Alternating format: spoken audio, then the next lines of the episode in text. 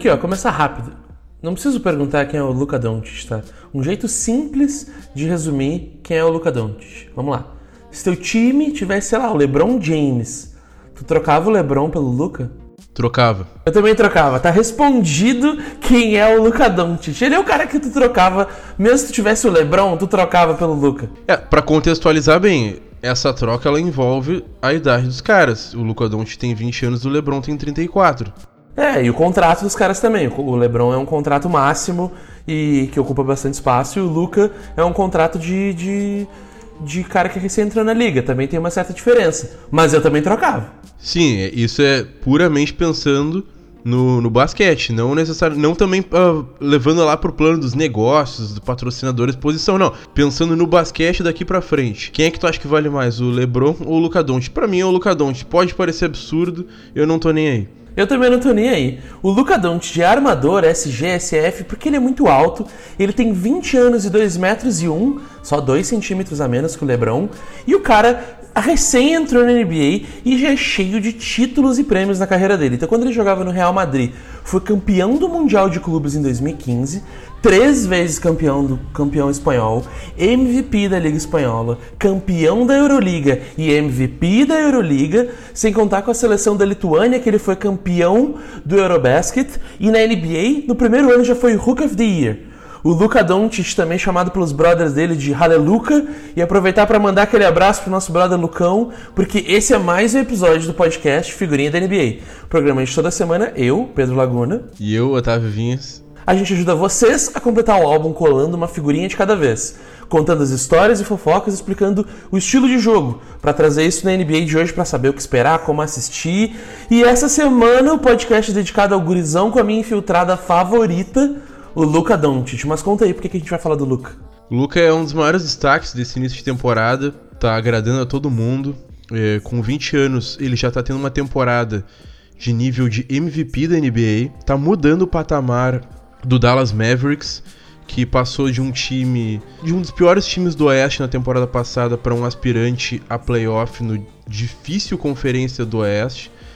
E é uma sensação do basquete europeu que se tornou um fenômeno na NBA. É, é um exemplo perfeito de como traduzir as habilidades é, que se destacam no basquete da FIBA para o estilo de jogo da NBA. Além disso, é muito legal de assistir o Luca Doncic jogando. Quem não começou a assistir ainda, quem não conhece, eu recomendo que faça isso hoje. Inclusive, pretendo fazer assim que tiver um próximo jogo do Dallas Mavericks. e o, pra mim é legal de ver o quanto ele frustra os haters na América também.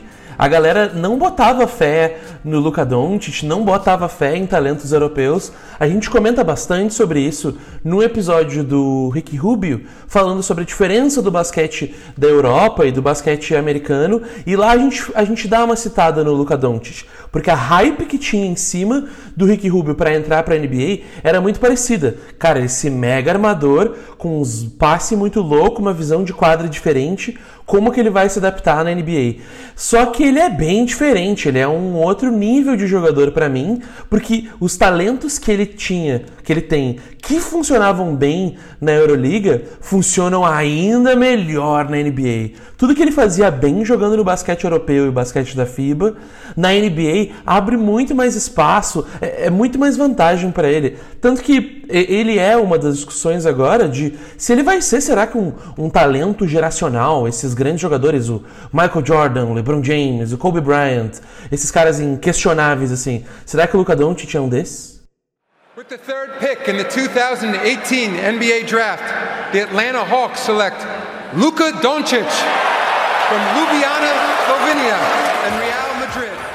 O Luka foi a terceira pick do draft de 2018, o que, antes de mais nada, terceira pick é sacanagem, né? O cara tinha tudo isso antes de entrar na NBA e, e a, a, gente, a gente olhava aquele draft pensando, como assim?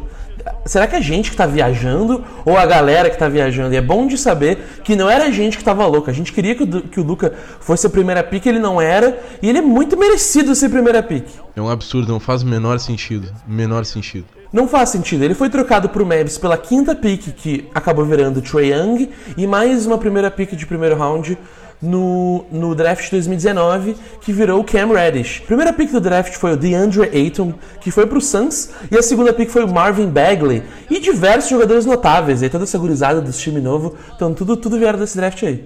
No caso específico do Phoenix Suns, quando eles draftaram esse pivô, o DeAndre Ayton, até faz algum sentido porque o Phoenix Suns, uma franquia em reconstrução há bastante tempo, com uma gestão um pouco desastrada. E como o DeAndre Ayton jogava pela Universidade do Arizona, que é ali em Phoenix mesmo, tinha toda um, uma comunidade em volta dele, uma hype na cidade, que já pensava em como o DeAndre Ayton jogaria no Suns, então até faz algum sentido num contexto bastante específico, no qual o Luka Doncic ali, por esse motivo, não seria a primeira pick. Mas eu acho que só por isso e eu não sei se eu perdoo isso também, mas tudo bem, vamos deixar assim.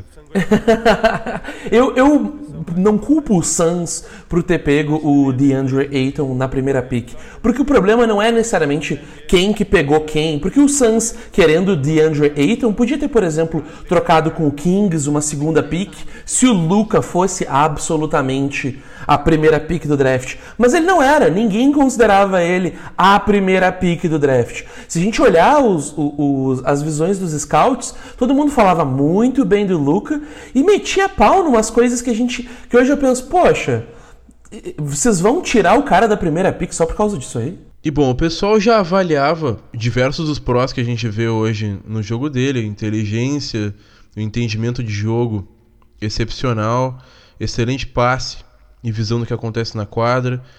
Ótimo controle de bola, boas mecânicas de arremesso, jogador que mesmo com 19 anos já era decisivo na quadra. E ele era tido com um status de já ser um cara considerado NBA ready, que ele já por que será, né? O cara era simplesmente o MVP da Euroliga, então como é que ele não vai ser NBA ready, mas tudo bem. E eles relatavam, os scouts relatavam alguns contras no jogo dele, destacando principalmente que o nível de atleticismo dele não era nada demais, para se jogar lá nos Estados Unidos. Ele tinha uma primeira passada considerada relativamente lenta. Eles entendiam que o Doncic teria dificuldade de finalizar perto da cesta contra defensores uh, pivôs uh, da NBA e que ele de fato arriscava muitos passes difíceis que diversas vezes ocasionavam desperdícios de bola. Claro, quando a pessoa tem uma visão mais ou menos privilegiada e é muito jovem, também tende a a se expor bastante ao erro. E também outra, outro destaque é, contrário ao Doncic era as supostas ou as limitações defensivas que ele tem, principalmente quando ele se propunha a defender armadores rápidos. E hoje a gente consegue indo quase ponto a ponto desse aqui e entender por que, que os scouts pensavam isso, mas dá para contestar hoje claramente quase todos os pontos contras de quem o Doncic era. Quando ele chegou, ele realmente tinha um nível de atleticismo uh, médio, ele não era gigante, mas ele tinha já 2 metros e um, e era forte, e era rápido, mas ele realmente não era o Zion Williamson, ele não era o cara que super pulava, mas ele vem agora para um segundo ano da NBA muito mais forte também. Mais forte, mais magro, mais rápido. A, a, passada, a primeira passada dele hoje é o contrário de lenta, é super ágil e super rápida, especialmente para um jogador da altura dele. E, e dificuldade de finalizar perto da cesta, para mim ele é um dos caras hoje que melhor finaliza perto da cesta com um basquete completamente diferente do que a gente viu finalizando perto. Esses passes difíceis também, lindos de ver, muito legais. É, eu sinto muita pena de como o Doncic entrou na NBA, ele podia ter entrado com um baita de um bang e não rolou. E eu adoro que ele também deve usar isso aí como uma baita energia para jogar um basquete hoje, provocando todo mundo.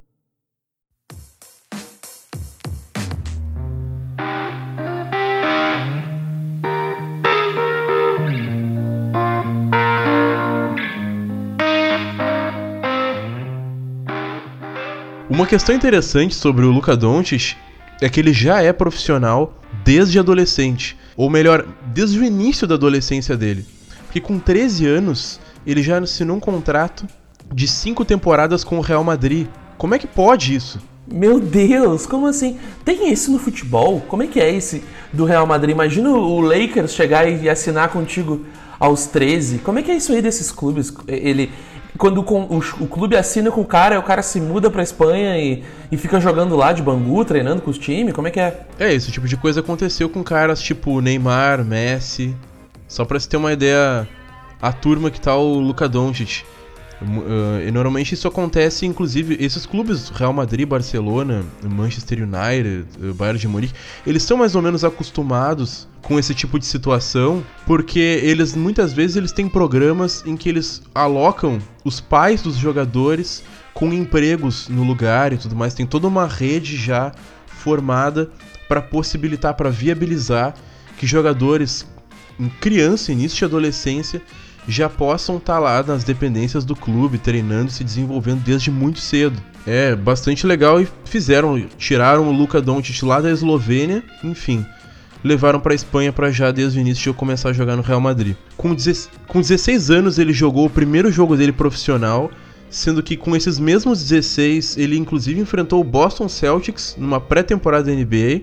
Teve um jogo bem apagado, mas não é qualquer um que entra com 16 anos em quadra contra um time de NBA. E ele basicamente, assim, não tem muito o que falar quanto isso. Ele é um prodígio, tá de fato numa turma, na minha opinião pelo menos, né? Embora seja muito cedo na turma que estaria o Messi.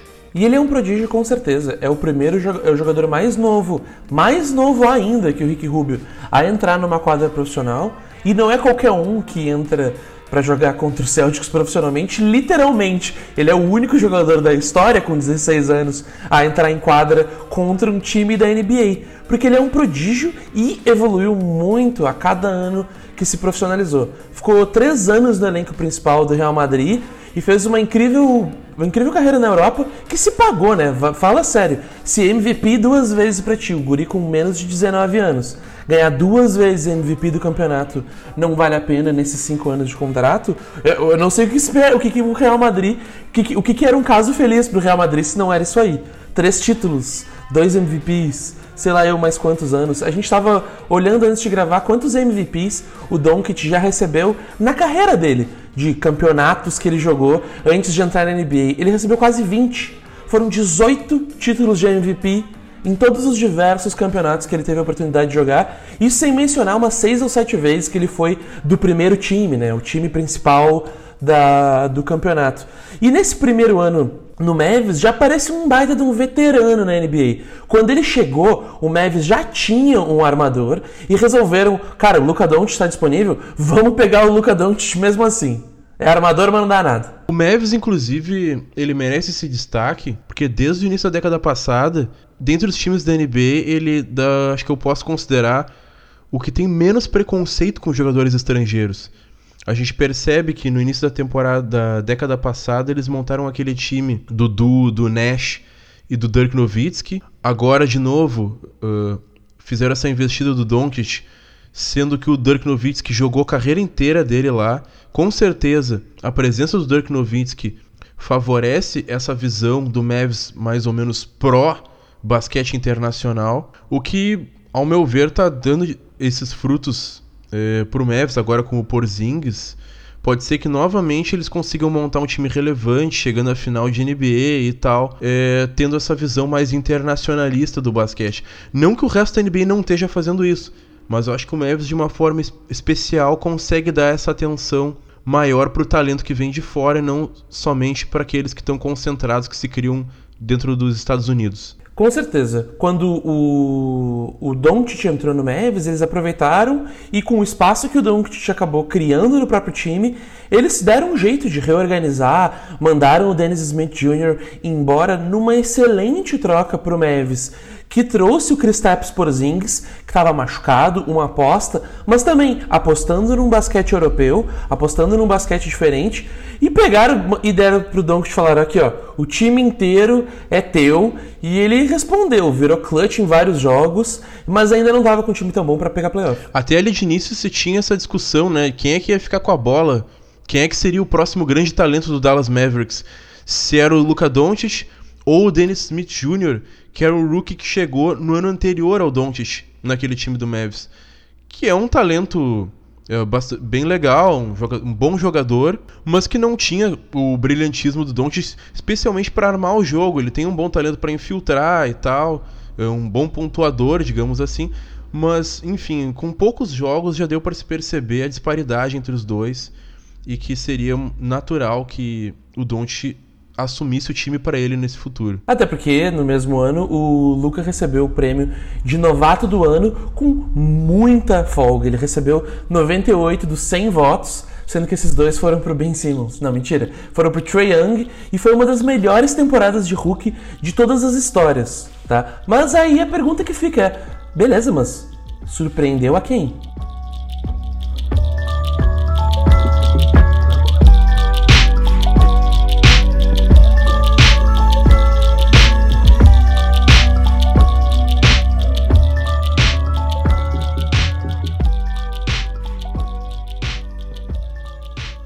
Minha opinião, surpreendeu só quem é desavisado, a quem não tem nenhum tipo de olhar voltado para aquilo que não é seu.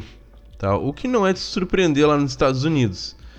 Já lançando uma crítica, que é uma crítica que, na minha opinião, de fato é contundente, é verossímil dentro do que acontece na realidade norte-americana, o que acaba trazendo assim quase que uma aberração. Eles queriam, por exemplo, colocar o Luka Doncic, um MVP de Euroliga, para jogar a Summer League da NBA. A Summer League, tu chama, os times não jogam nem os próprios jogadores deles, eles chamam jogadores da, das ligas de divisão, jogadores não draftados, eles chamam os rookies, os, a gurizada nova, eles chamam outros talentos. É, a, a, liga de, de verão não é uma liga de verão onde, ah, vamos ver aqui um campeonato paralelo. Não é um campeonato paralelo, é o campeonato dos refugos. E queriam botar o Donkey no campeonato dos refugos. Eu acho uma falta de respeito até. É um total desrespeito com um jogador que já tinha uma carreira de sucesso na Europa é de fato uh, não reconhecendo aquilo que tu já conseguiu conquistar anteriormente. É quase como se tu pensasse assim, ó. Ó, tu é o Pedro Laguna, tu já é uma estrela aí no Brasil, mas aqui nos Estados Unidos a tua carreira começa do zero. A gente vai desconsiderar totalmente o que tu fez em outro lugar, porque outro lugar é outro lugar e aqui é a América. É, Essa é, é a sensação que eu tenho sobre o que aconteceu com o Luka Doncic. E pô, vamos ver, não é qualquer time da Europa que o Doncic estava jogando, ele estava jogando no maior time de basquete do mundo que joga dentro das regras da FIBA, que é o Real Madrid. É, é o maior time e, e é o Real Madrid, é um clube gigantesco conhecido no mundo todo. É, tinha uma convivência com os jogadores de futebol, inclusive, então os caras iam pro ginásio. O, o Sérgio Ramos curtia bastante. E, e, era uma rotina profissional mesmo, uma cobrança de um nível profissional mesmo, jogando basquete profissional com adulto, os caras te batendo, os caras te empurrando e os caras fazendo esquema para te ganhar. Não é uma gurizada que tá descobrindo a vida agora e o vestiário é uma bagunça e os técnicos são uns chatos que só ficam xingando vocês. Não, é basquete. E, e, e, Real Madrid Barcelona não é a mesma coisa que Duke, North Carolina, não é NCAA, não é a mesma coisa. Real Madrid Barcelona, campeonato espanhol, é um basquete difícil de jogar. E mais do que isso, Real Madrid Barcelona é um clássico, independente se no basquete, no futebol, no ping-pong, ele move um país inteiro. É um projeto de país que entra na quadra. É a Espanha central ali da capital Madrid contra a Catalunha em Barcelona, sabe? Ele já tinha passado por todo esse tipo de pressão antes. A rotina que se tem no basquete universitário nos Estados Unidos não é aquela rotina que a gente pensa o basquete de fato como uma profissão. O basquete ainda é um projeto que está dentro de diversos outros afazeres. Não que eles não façam, que eles não tenham uma vida ocupada, mas eles não têm a mesma responsabilidade de daqui a pouco ter uma torcida, um torcedor te parando na rua. Uhum. E aí, meu, qual é que é, meu? Sabe? Exatamente como a gente vê acontecendo aqui no Brasil.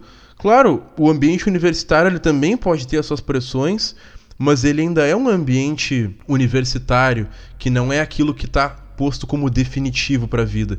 E eu acho que isso foi uma coisa que não foi muito bem percebida, ou melhor, que não é bem percebida pelos americanos quando eles vão avaliar um jogador que está vindo de fora, que está entrando no draft naquele momento.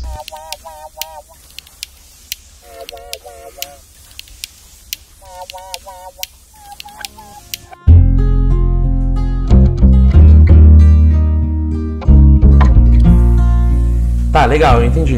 O, o, o Luca era muito bom e entrou na NBA e ele é bom e ele tá revelando todo o potencial dele, mas conta o, Quem é o Luca então? Como é que é o jogo dele? O que, que ele faz? Por que, que ele é tão bom então?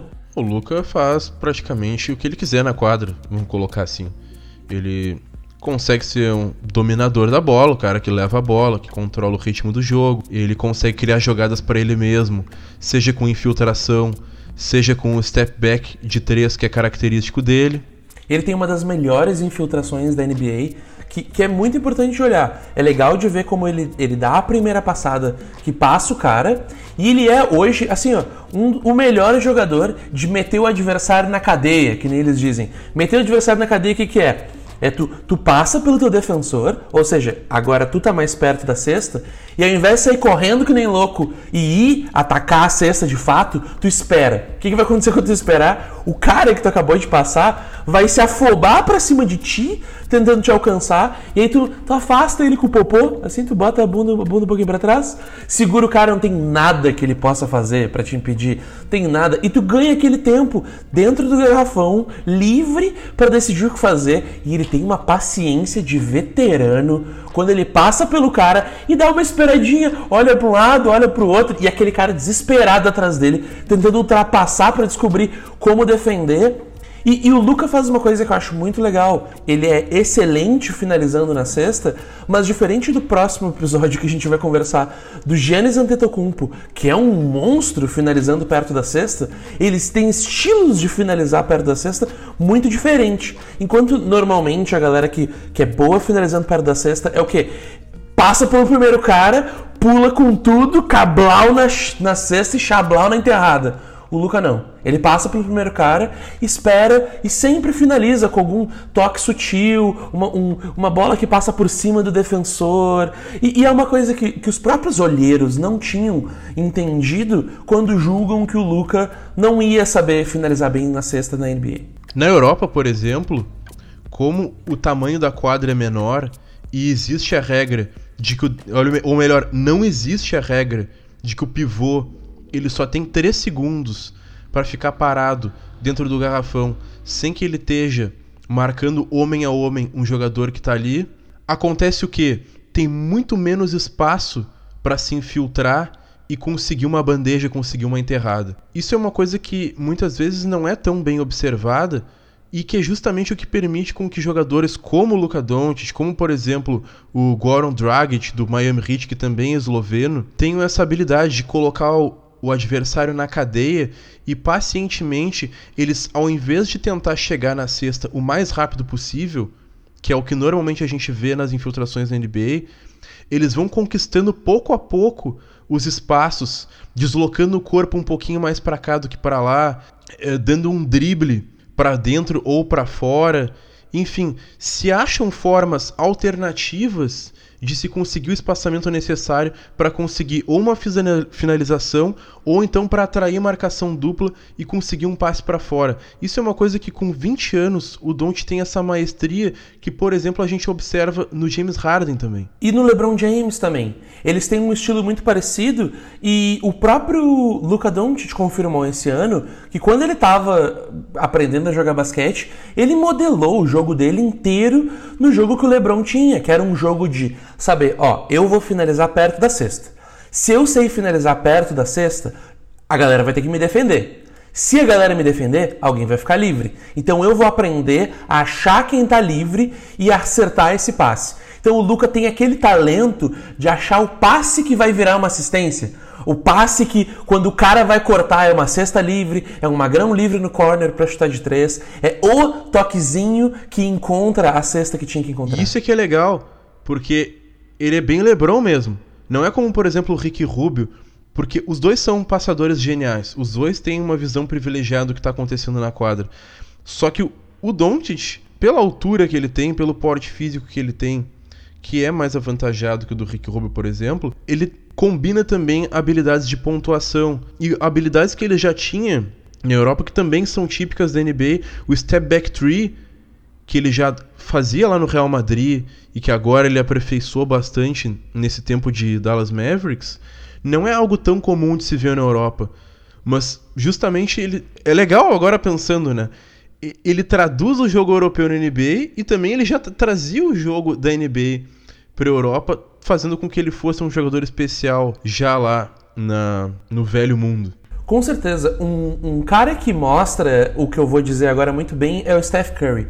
Ele, ele soube usar uma habilidade de um bom passador, que é pensar, se eu for uma grande ameaça na cesta, se eu meter ponto for uma grande ameaça, significa que todos os cinco adversários têm que me defender de algum jeito. Então, todo mundo tem que prestar atenção de onde eu tô e isso vai abrir espaço. Diferente de um grande passador como Rondo, como Ricky Rubio, uh, que, que é o cara que acha os passes e sabe armar uma jogada muito bem, um cara como o Steph Curry, como o LeBron e como o Luka Doncic e como o James Harden, eles não só manipulam o poder do passe no momento do passe, mas como eles se posicionam em quadra também. Então, no último jogo que a gente assistiu junto, foi muito legal uma bola que o Luka fez, que ele começou a infiltrar e viu que a defesa ainda não tinha descido nele. Então ele deu mais um passo para dentro do garrafão. No instante que ele deu aquele passo para dentro do garrafão, o defensor do arremessador que estava lá no canto, parado da linha de três, veio ajudar. E assim, ó, quase que instantaneamente, quando o cara veio ajudar, o passe saiu na mão do cara, o cara arremessou e foi bola de três. Foi, foi, ele sabia exatamente o que ele estava fazendo. Ele entrou, deu mais um passo, e, e para mim o mais impressionante é que ele nem olhou, né? Ele só sabia que o cara estava lá e sabia que o defensor ia ir e só mandou o passe.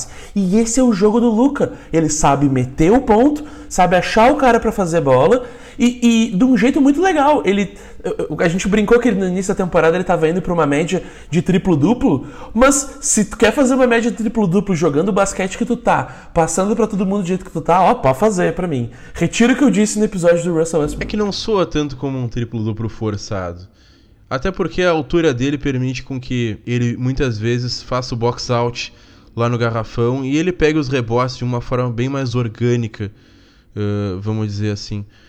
E o que, observando tudo isso que a gente está colocando sobre o Doncic, e agora voltando um pouco atrás, lá na, no scout sobre o draft, o que eu vejo é que os americanos, quando eles vão fazer esse tipo de avaliação sobre quem vem de fora, é quase como eles já tivessem um preconceito que eles têm que pensar, tá tudo bem, ele é europeu, ele sabe arremessar, ele sabe passar, ele domina os fundamentos, mas cadê a falha aí? Cadê o problema aí?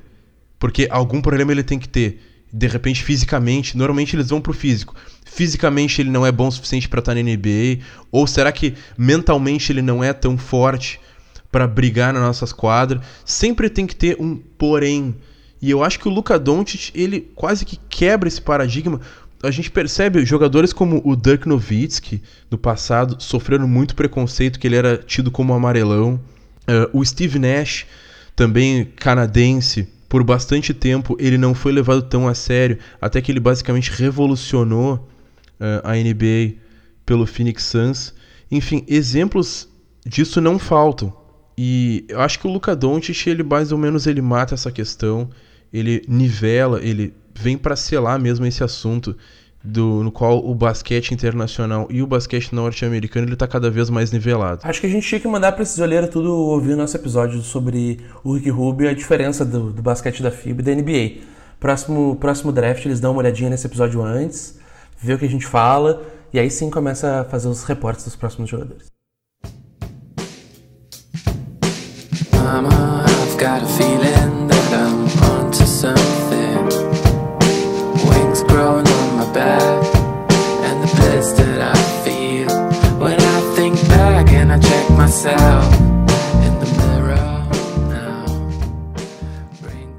Eu boto fé nesse Mavis do futuro aí. Eu acho que o Porzingis ainda tem que aprender a jogar. Ele tá voltando de uma lesão que ele ficou um baita de um tempo parado. Mas no auge, quando ele estava jogando direitinho, ele estava jogando muita, muita, muita bola. E uma parceria do Doncic com o Porzingis, sei lá, ano que vem, promete derreter a NBA. Eu morro de medo. Oh, e o time já tá muito bem encaixadinho. Não só a dupla por Zings e Doncic, mas o elenco de apoio todo tá jogando um basquete muito direitinho. Eu tô gostando de ver bons passes. Tem o pessoal ali que tá acertando as bolas de três. Tem o Boban Marjanovic, que é sempre divertido de ver ele jogar. Fazendo muito pick and roll legal com o Luca Doncic também. O Luca tá sabendo explorar o quanto é, a gente chegou na, na, liga do pick and roll. Agora, se a NBA agora é a liga do pick and roll, beleza, então Vem cá, Bobão, vamos eu e tu, vamos passar por esses caras.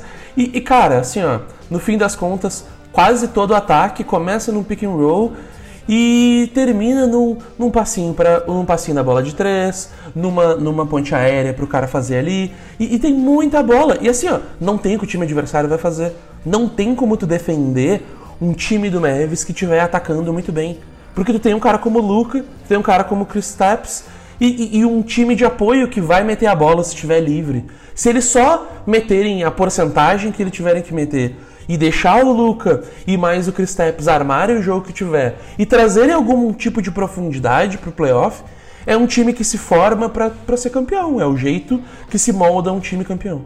O que me preocupa só, agora que a gente já pode considerar que o Mavs é um time que vai para os playoffs do Oeste, é que eles falam, estão especulando uma troca na qual eles pegariam o Chris Paul. Eu acho que o Chris Paul não se encaixaria bem no Mavs, eu não sei se é bem essa direção que eles têm que ver para o futuro. Até acho que é um time que pode ter bastante paciência. O Kristaps Porzingis ainda é novo, o Luka Doncic é muito novo e dá um pouco mais o Porzingis voltar à forma dele de antes, ver o que, que vai acontecer. Também tem uma outra gurizada aí, o Maxi Kleber, que também tá para se desenvolver mais. E eu boto bastante fé nesse time pro futuro.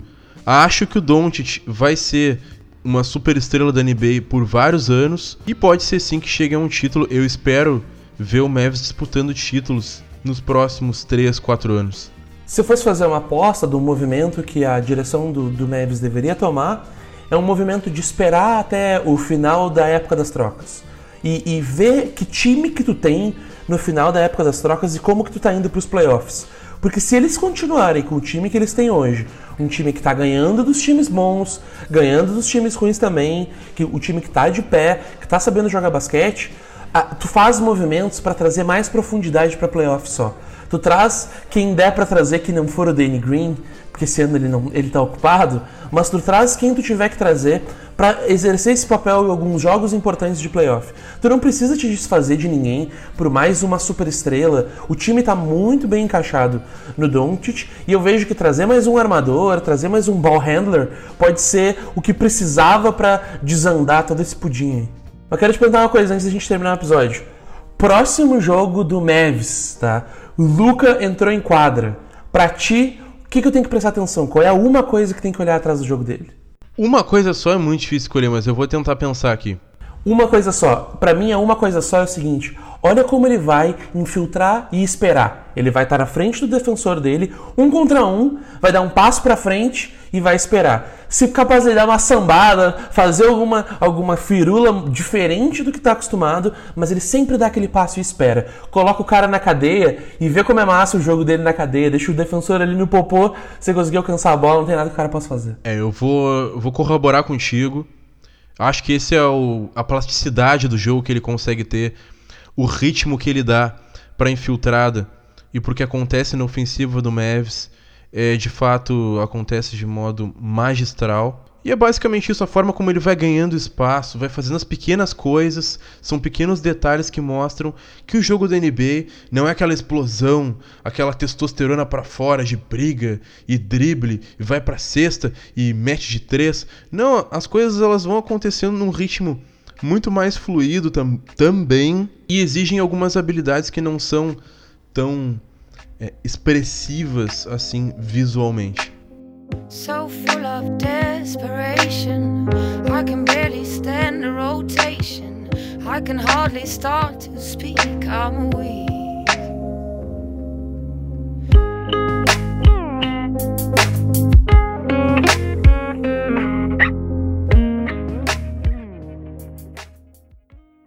Então, muito obrigado por escutar o podcast Figurinha da NBA. Vou te falar, Bob, eu tava meio assustado, achei que o podcast inteiro ia ser a gente meio que babando o Luca Doncic, mas a gente deu uma segurada, né? Eu acho que deu uma segurada. A gente representou ele de um jeito honesto para mim.